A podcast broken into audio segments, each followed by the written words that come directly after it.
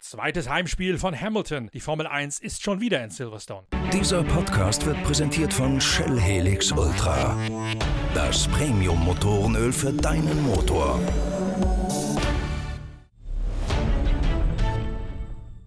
Es sind kuriose Szenen im Grand Prix-Sport dieser Tage. In der Rahmenrennserie der Formel 2 und der Formel 3 beispielsweise fährt das Team von Adrian Campos mit und die Spanier durften England nicht verlassen. Sie wären nämlich nicht wieder reingekommen aufgrund der Quarantäneregeln wegen Covid-19. Also hat das Team von Adrian Campos quasi eine Tankstelle gekapert mit angeschlossenem Pub und Restaurant und hat dort die letzten Tage in einer Art englischer Quarantäne verbracht mit Original Pubfood und mit einem Besuch der Fahrer, die versucht haben, die Zeit ein bisschen totzuschlagen. Auch die Formel 1 ist in Silverstone geblieben und sie hat daran gearbeitet, die Setups der Autos zu perfektionieren. Das ist vor allen Dingen für die Gegner von Mercedes alles andere als erfreulich, denn die Schwaben waren schon höchst überlegen bei Silverstone 1 und jetzt können sie mit einem optimierten Auto da wieder weitermachen. Womöglich droht dem Feld sogar schon eine komplette Überrundung, wenn Lewis Hamilton und Valtteri Bottas, der gerade für ein weiteres Jahr verpflichtet worden ist, so weitermachen, wo sie beim letzten Mal aufgehört haben. Auch auch das Reifenthema scheint man in den Griff zu bekommen. Da gibt es gerade einen neuen Blog auf unserer Internetseite pitwalk.de dazu. Da nehmen wir gleich auch Stellung und Bezug zu in unserem Gespräch, in unserer großen Analyse. Denn die Vorschau auf Silverstone ruft und mein Gesprächspartner ist einmal mehr eine echte Koryphäe im Fahrerlager. Meine Gesprächspartnerin ist Inga Stracke, die Formel 1 Reporterin der Zeitschrift Pitwalk.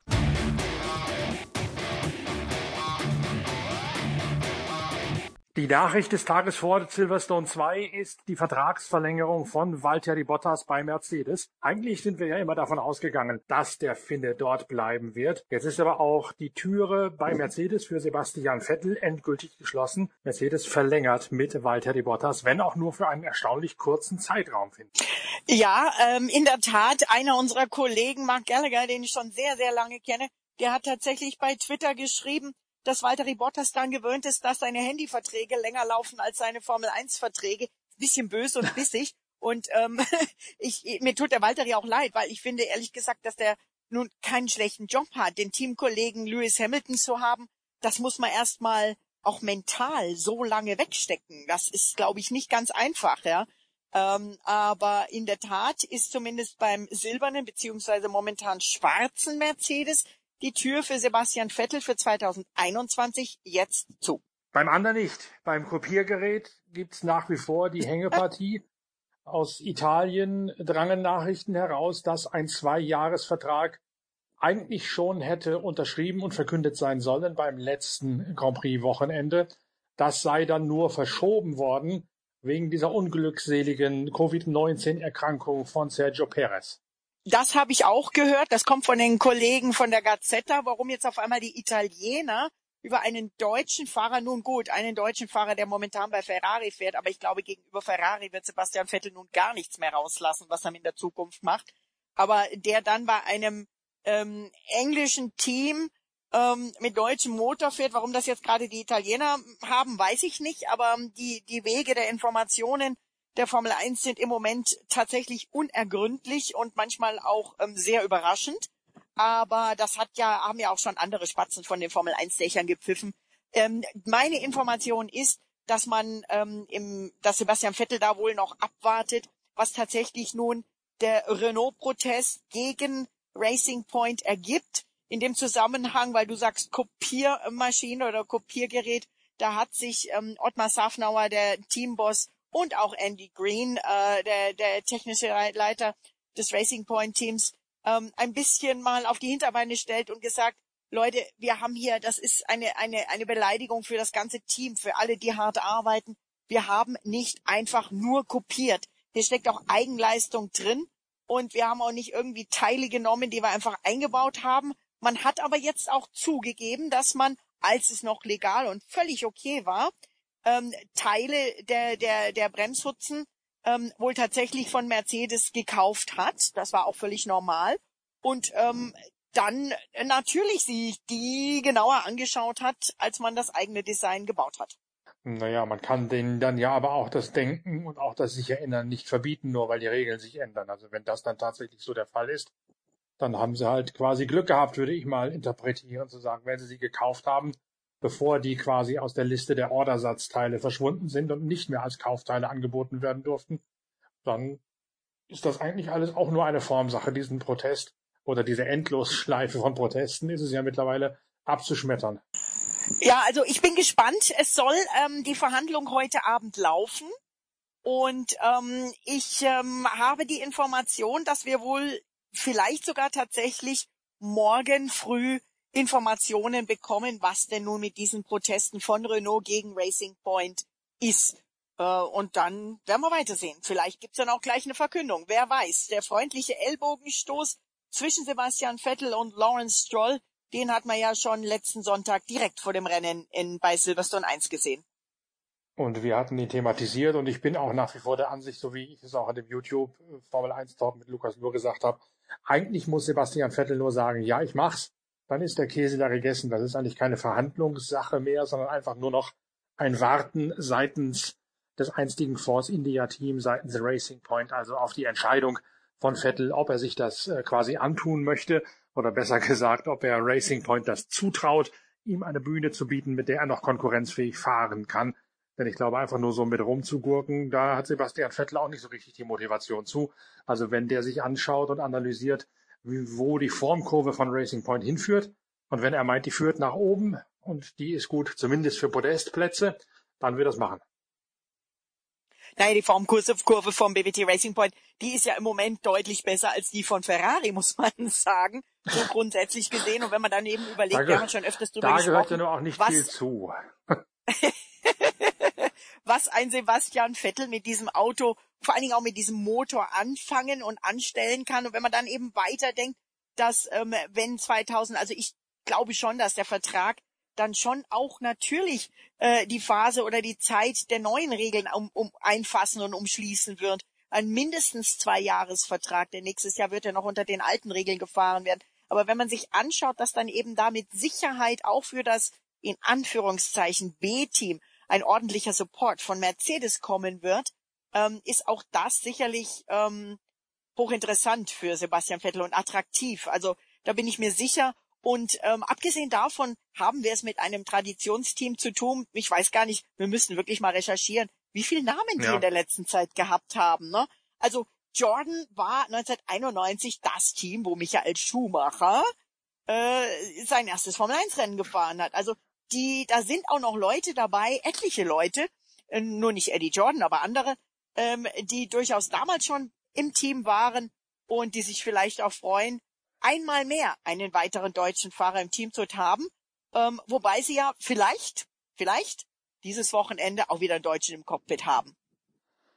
Richtig, denn das ist ja die große Frage, ist Sergio Perez wieder gesund geschrieben? Da gibt's ja auch schon wieder ein interpretatorisches oder ein, ein juristisches Hickhack um Fristen und um äh, genaues Eintref Eintreten des Krankheitsbefalls, des Virenbefalls. Was ist da los? Also, es ist folgendermaßen. Sergio Perez hatte ja einen ersten Corona-Test vergangene Woche. Der war inconclusive, also unklar. Und dann hat er einen zweiten, der war positiv. Ähm, einen Tag später, also am, am Donnerstag, ähm, trat in England die neue Regel in Kraft, dass ab sofort, also ab diesem Tag, zehn Tage Quarantäne vorgeschrieben waren. Am Mittwoch bis Mittwoch waren bei positivem Test noch sieben Tage Quarantäne vorgeschrieben, weil Paris der erste Test vom äh, Public Health in England ähm, gewertet wurde für Mittwoch, hatte er eben nur diese sieben Tage, die sind jetzt abgeschlossen und damit wurde offiziell vom, äh, von den Gesundheitsbehörden in Großbritannien erklärt, dass er von ihnen aus quasi mh, hm, jetzt die Quarantäne beenden dürfe. Jetzt muss er noch einen zweiten, ich glaube zwei oder einen zweiten, auf jeden Fall muss er noch eine, zwei Negativtests vorweisen und dann könnte er theoretisch ähm, wieder antreten. Er könnte theoretisch wieder ins Fahrerlager, wobei ich muss dir ganz ehrlich sagen, Norbert, ich weiß nicht, ob das so sinnvoll ist. Also jetzt einfach meine persönliche Meinung. Gar nicht gegen den Checo, ähm, der vielleicht drauf brennt, da wieder hinzugehen. Aber ich würde mal zwei Punkte hier in den Ring schmeißen. Ähm, weiß auch nicht, vielleicht bist du ja anderer Meinung als ich, aber für mich wäre erstens das Thema Formel 1 und das Ansehen in der Gesellschaft weltweit, ja. alle tragen Masken, alle sind super vorsichtig, bleiben in ihren Bubbles. Ja, wenn man jetzt zum Beispiel bei der Formel E schaut, äh, da darf zum Beispiel bei Max Günther der Vater nicht mal nach Berlin, weil die sich auch so komplett einschließen. Die stehen ja auch für alle möglichen anderen Sport und andere Großveranstaltungen als Beispiel. Wenn jetzt da einer, der nachweislich positiv getestet wurde, also tatsächlich dieses Virus in sich hat, jetzt mal beiseite gestellt, ob er Symptome hat oder nicht, sieben Tage später in dieses hermetisch abgeriegelte Fahrerlager reinkommt, wo wir alle, wohl, wohl gesagt, schon lange auch nicht mehr hin dürfen, auch hm, die Presse ja. nicht, dann ist das für mich so ein bisschen so, hä? Gebe ich dir vollkommen recht. Gebe ich dir vollkommen recht. Äh, zumal ja auch man dauernd andere Versionen hört, wie lange jetzt so ein Virus oder diese Viren sich weiter verbreiten können, wie lange ein Patient ansteckend sei oder nicht sei. Diese 14 Tage Quarantäne, die ja ursprünglich mal kam, ist ja nicht aus heiterem Himmel gekommen, sondern damals war ja aller Wahrscheinlichkeit nach der Wissensstand von Menschen, die sich mit medizinischen Fragen besser auskennen als ich. So lange kann man das theoretisch verbreiten. Jetzt habe ich im Spiegel gelesen diese Woche, es seien nur sieben Tage. Das war zumindest für mich eine neue Entwicklung. Kann ja sein, dass die Engländer da schlauer sind, glaube ich bei deren Gesundheitssystem ehrlicherweise nicht. Aber kann ja sein, hm. dass sie darauf schon reagiert haben und gesagt, hm, dann reichen diese sieben Tage. Aber so vorsichtig, wie die Formel 1 sich damit gebierdet, bis hin zu diesen Robotern, die die Trophäen da herankarren, damit wirklich auch in alle Welt hinaus. Da ist doch so, in alle Welt hinaus symbolisiert wird. Wir sind ganz, ganz, ganz vorsichtig. Wir wollen auf gar keinen Fall was riskieren. Denn erstens wollen wir die Saison zu Ende fahren. Zweitens wollen wir als Vorbild, hat ja Dr. Helmut Marko in unserem Gespräch selbst gesagt, als Vorbild für den Sport und auch für die Wirtschaft dienen. Da, glaube ich, hast du völlig recht, wenn du sagst, selbst wenn de jure jetzt diese Quarantäne abgelaufen sei, gib dem mal lieber eine Karenzzeit, um erstens sicherzustellen, dass die sieben Tage tatsächlich noch Stand der Dinge sind und nicht schon wieder überholt. Und zweitens, damit das richtige Signal gesendet wird. Und eines, äh, weiß ich nicht, ob du diese Informationen auch hast. Ich kenne es von einem englischen Team sehr verlässlich und darf man auch nicht unterschätzen.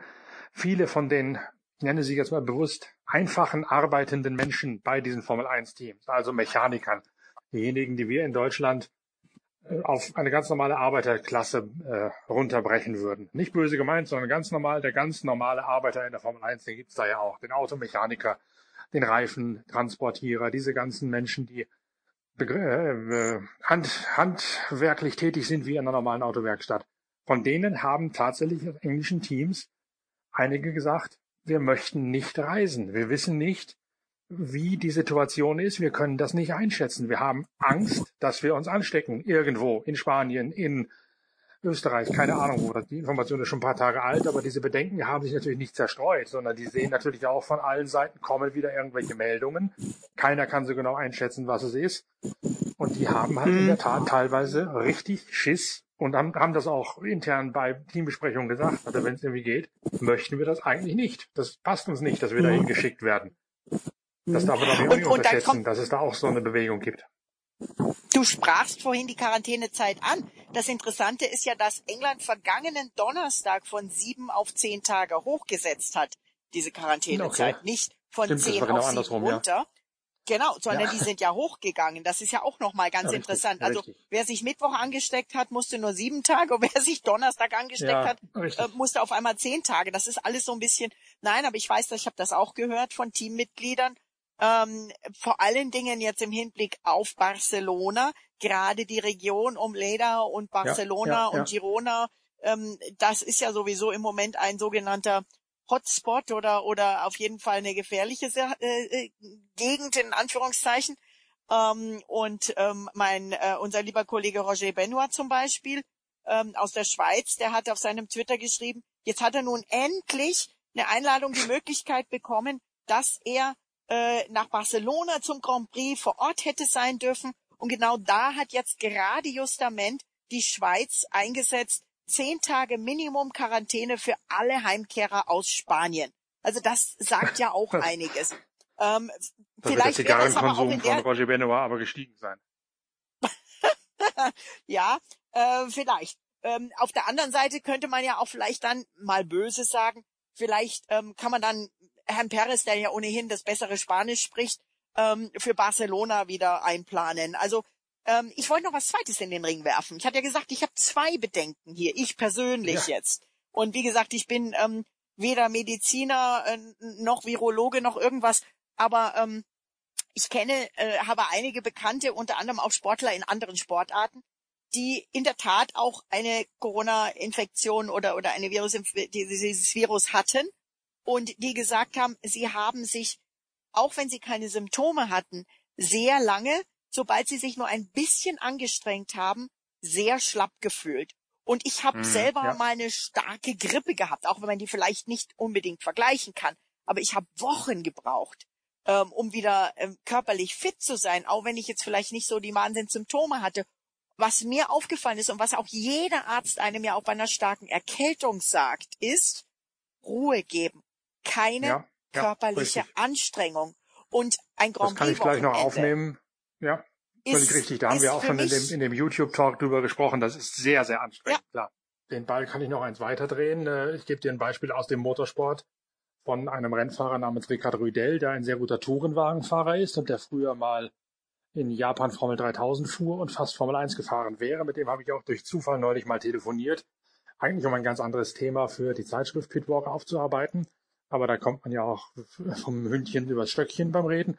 Und er sagte auch, er hat damals pfeifisches Drüsenfieber gehabt und hat dann hm. gemerkt, dass das ihm auf die Lunge schlägt als eine der Spätfolgen und hat deswegen hm. seine Formelsportkarriere abgebrochen, weil er mit den Fliehkräften und den Folgen von diesem pfeiferschen äh, Drüsenfieber und den Lungen, den Lungenbefall, der danach gekommen ist, nicht mehr umgehen konnte. Ihm das zu riskant erschien, deswegen hat er Tourenwagenrennen angefangen zu fahren. Das heißt also, auch das spricht für die These zu sagen, Vorsicht mit irgendwelchen äh, Organkrankheiten, die sich im Körper unkontrolliert ausbreiten. Bei, bei Covid-19 weiß man ja noch nicht einmal, was alles für Organe befallen werden, warum und wie Eben. lange wenn es selbst erforschte Krankheiten wie dieses pfeifersche Drüsenfieber mit den Lungenproblemen bei Ricard Rüdel so schlimm ge gemacht haben, dass der sich umorientiert hat in den Motorsport, äh, im Motorsport, ist das, glaube ich, auch durchaus ein Warnschuss für Sergio Perez, ob der sich das antun sollte. Hatten wir ja auch besprochen in dem YouTube-Talk mit, äh, mit ja, Lukas Luhr am Dienstag. Und wir haben da auch, genau. da hast du auch völlig recht, einen Podcast zugemacht mit Professor Dr. Frank Meyer bereits vor einiger Zeit, das ist der Chef der Uniklinik Potsdam, Olympiastützpunkt, Leistungszentrum, hat mitgearbeitet in dieser Form an den Richtlinien für den Deutschen Olympischen Sportbund für die Wiedereinführung des Sports. Und der erklärt in diesem Podcast, den gibt es hier noch im Archiv zu sehen bei uns, müsst ihr vielleicht mal raussuchen, auch sehr genau, was man dann tut, um einen Sportler mit Befall wieder einzugliedern, in welchen Schritten man das macht und wie lange mhm. und langsam man das tun sollte, nämlich eben nicht von 0 auf 100, sondern je nach Art der Symptome und der Schwere der Erkrankung sehr vorsichtig und sehr peu ja. à peu quasi mit dem, mit dem Zewa-Tüchlein einwickeln und erst langsam wieder auswickeln, aber nicht sofort ins kalte Wasser schmeißen. Absolut. Ich meine, dann kommt noch die Hitze dazu. Ja, es soll ja auch wieder heiß werden. Ähm, und ähm, das alles zusammengerechnet, man denke nur einfach mal, ähm, wenn man eine normale Grippe oder sonstige Impfung hat, ja, ähm, da sagt einem der Arzt Minimum zwei Tage nicht in die Hitze, nicht in die Sonne und nicht ja, ja. überhaupt nicht anstrengen. Gar nicht. Also wenn man sich das bedenkt ähm, und ähm, Sergio Perez ja sicherlich nicht nur ein Rennen, sondern künftig auch noch eine längere Karriere von Rennen fahren will und soll und ähm, ähm, hoffentlich es auch tut, dann ähm, ist das sicherlich auch nochmal zu bedenken. Ich vertraue und hoffe da auf die, auf die Ärzte, die ja auch in der Formel 1 bei den diversen Teams im Einsatz sind. Weiß jetzt gar nicht, ähm, ich habe mit dem Physio von Lance Stroll äh, letztes Jahr ähm, ein Interview gemacht. Das ist sein persönlicher Betreuer. Auch der Sergio hat seinen persönlichen ähm, Betreuer dabei. Aber ich kann mir schon vorstellen, ähm, dass da vielleicht auch die vier Ärzte des Medical Center, das gerade in Silverstone mit erstklassigen Ärzten ausgestattet ist. Das kann ich äh, selber bezeugen, weil ich auch selber da mal drin war, weil ich nämlich mit akuten Nierensteinen mal in Silverstone ankam vor Jahren. Also ich kann mir schon vorstellen, dass auch die genau diese Bedenken haben werden, die wir hm. jetzt hier besprochen haben. Abwarten heute Abend, spätestens morgen früh werden wir es wissen. Lass uns noch zwei, drei Sätze verlieren zu Sergio Perez designiertem Nachfolger im kommenden Jahr, zu Sebastian Vettel und seinem namenden roten Gaul. Da hat sich ja mittlerweile herausgestellt, die These, die ich letzte Woche schon vertreten hatte, war wohl gar nicht so abwegig. Ferrari hat in der Tat das Auto ein bisschen umgebaut für Silverstone, nämlich mit etwas weniger Abtrieb ausgerüstet, um auf den langen Geraden dort besser schneller fahren zu können. Mit dem Resultat, dass das Auto in der Tat näher dran war an der Spitze als bei den vorherigen verheerenden Darbietungen in Spielberg. Aber dass es plötzlich wiederum nur noch für Charles Leclerc und nicht für Sebastian Vettel fahrbar gewesen ist in Sachen Straßenlage. Das heißt also diese Aerodynamikänderung, weniger Abtrieb im Heck, hat Vettel genau dieses lose, dieses nervöse Heck spendiert, mit dem der im Gegensatz zu Leclerc nicht umgehen kann. Für Leclerc war es ein Schrittchen in die richtige Richtung, für Vettel dagegen eine Verschlimmbesserung. Absolut, wobei auch Leclerc gesagt hat, das Auto ist wirklich nicht toll zu fahren. Auch der hatte zu kämpfen, auch der hat vorsichtig geklagt. Und ähm, ich vermute aber trotzdem, dass vielleicht an Vettels Auto noch irgendwas anderes war. Ich habe übrigens Bilder gesehen, wir hatten ja auch über die Reifen gesprochen. Es gab tatsächlich Kollegen, die dann die Strecke abgelaufen sind wirklich so, ich sag mal, zehn Zentimeter große Metallplatten Platten oder Plättchen auf dem Kurs mhm. gefunden haben, die äh, sicherlich auch nicht dahin gehören. Also ich bin gespannt, was Ferrari, ob die jetzt vielleicht das Vettel-Auto ein bisschen anders umbauen können. Eigentlich sollte das ja machbar sein, dass man das eine Auto so, das andere so hat. Äh, war ja in Spielberg auch möglich. Spielberg 2 ging's für Vettel besser. Und dann hoffen wir mal, dass auch Silverstone 2 äh, für Vettel besser äh, geht und, und läuft und er auch dann einfach auch wieder mehr ja, sich aufs Auto verlassen kann. Äh, denn das muss Mit man ja, um ja übers Limit gehen zu können, ne? Gerade in diesen Kurvenpassagen wie Maggots, wie Beckett's, da wo man wirklich auf dem, auf der Rasierklinge balanciert mit dem Auto. Natürlich, wenn du da das Vertrauen nicht hast und dauernd die Angst hast, dass dir auf gut Deutsch gesagt der Arsch rumkommt, dann geht dir selbiger auch auf Grund. Da ist natürlich nicht, dass er Angst hat, klar, aber übertriebenerweise gesagt, da fehlt dann halt das letzte Quäntchen, dass du dich aus dem Auto rauszuholen traust, wenn, also wenn du genau weißt, du kannst dich auf die Seitenführungskraft und auf die Aeroloads verlassen. Absolut. Also da, äh, also gerade auf dieser Strecke, ja, da sind, da hat ja selbst auch Lewis gesagt, dass es für ihn sehr entscheidend war, dass äh, er froh war, dass der Reifen eben ähm, nicht auf einer der schnellen Passagen bei ihm kaputt gegangen ja. ist, ja. Also das ist, diese Strecke hat es in sich. Ich habe jetzt gerade mal ein bisschen geblättert, um hier ein paar Topspeed-Zahlen mir anzugucken. Äh, die 300, die steht bei etlichen Passagen da drauf. Ja, ja. Äh, das ist, das ist nicht ohne dieser Kurs. Also da musst du einfach wirklich auch dem Auto voll vertrauen, dass du das dann auch durchziehen kannst.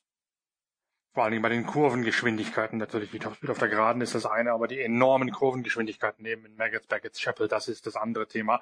Und da sind wir natürlich beim nächsten anzusprechenden Komplex, die Reifen nach den Schäden, die Pirelli mittlerweile zurückgeführt hat, tatsächlich auf Delaminierung, also quasi auf Nachgeben aufgrund von Materialschwäche in der Konstruktion, aufgrund der hohen Kräfte in den schnellen Kurven, gibt es nun die Schlussfolgerung, wir nehmen einen weicheren Reifen, wir schreiben allen Teams einen weicheren Reifen vor fürs zweite Rennwochenende in Silverstone, zwingen sie dafür oder damit quasi auf jeden Fall eine Zwei-Stopp-Strategie zu fahren, denn ein, für eine Einstopper sind die weichen Reifen beim Abbau, beim thermischen Verschleiß einfach zu groß. Die werden einfach zu langsam über die Distanz hinweg.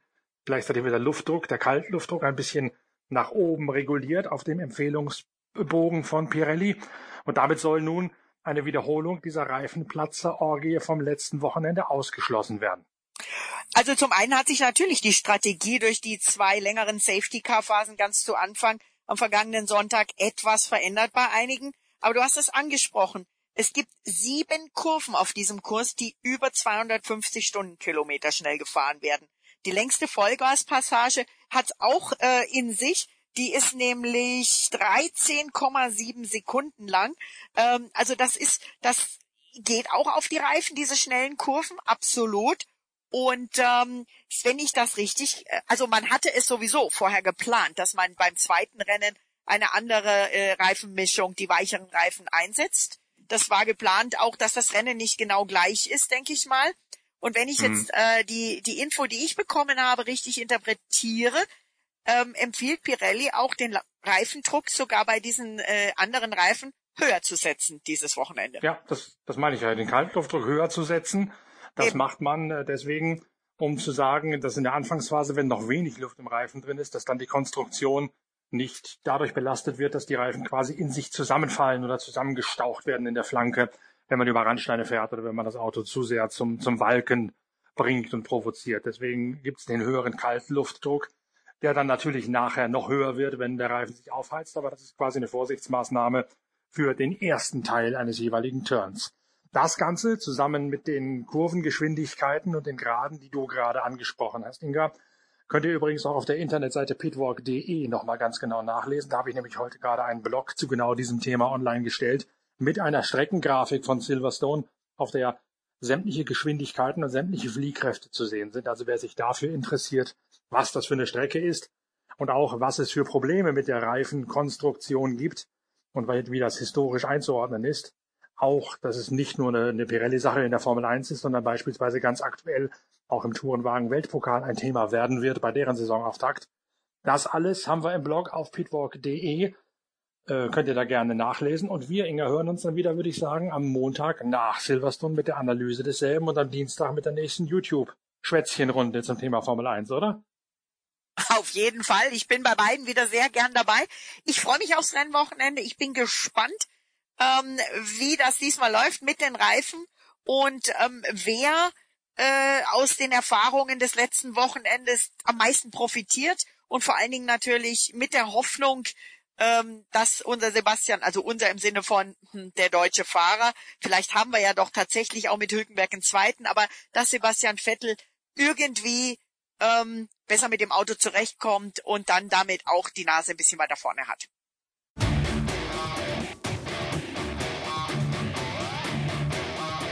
So, damit seid ihr optimal vorbereitet auf den zweiten Aufgalopp der Königsklasse in Silverstone. Schön, dass ihr reingehört habt und jetzt bleibt dran und abonniert Pitcast ganz emsig, denn noch am morgigen Freitag gibt es eine handfeste Überraschung für euch. Ein ganz neues Format, mit dem da wette ich hier nicht mit gerechnet habt. Wenn ihr uns auf unseren Twitter, Instagram oder Facebook-Kanälen, wo wir überall at Pitwalk Media heißen, wenn ihr uns da folgt, dann werdet ihr gleich morgen früh den Hinweis bekommen, jetzt ist es online. Noch besser ist's, aber wenn ihr ein Abo abschließt, ist, kostet ja nichts und es versorgt euch automatisch mit jeweils den neuen Pitcast-Episoden. Morgen früh kommt da ein echter Kracher, mit dem wir unser Angebot noch einmal deutlich erweitern. Bis dahin danke fürs Reinhören, munter bleiben, euer Norbert Okenga.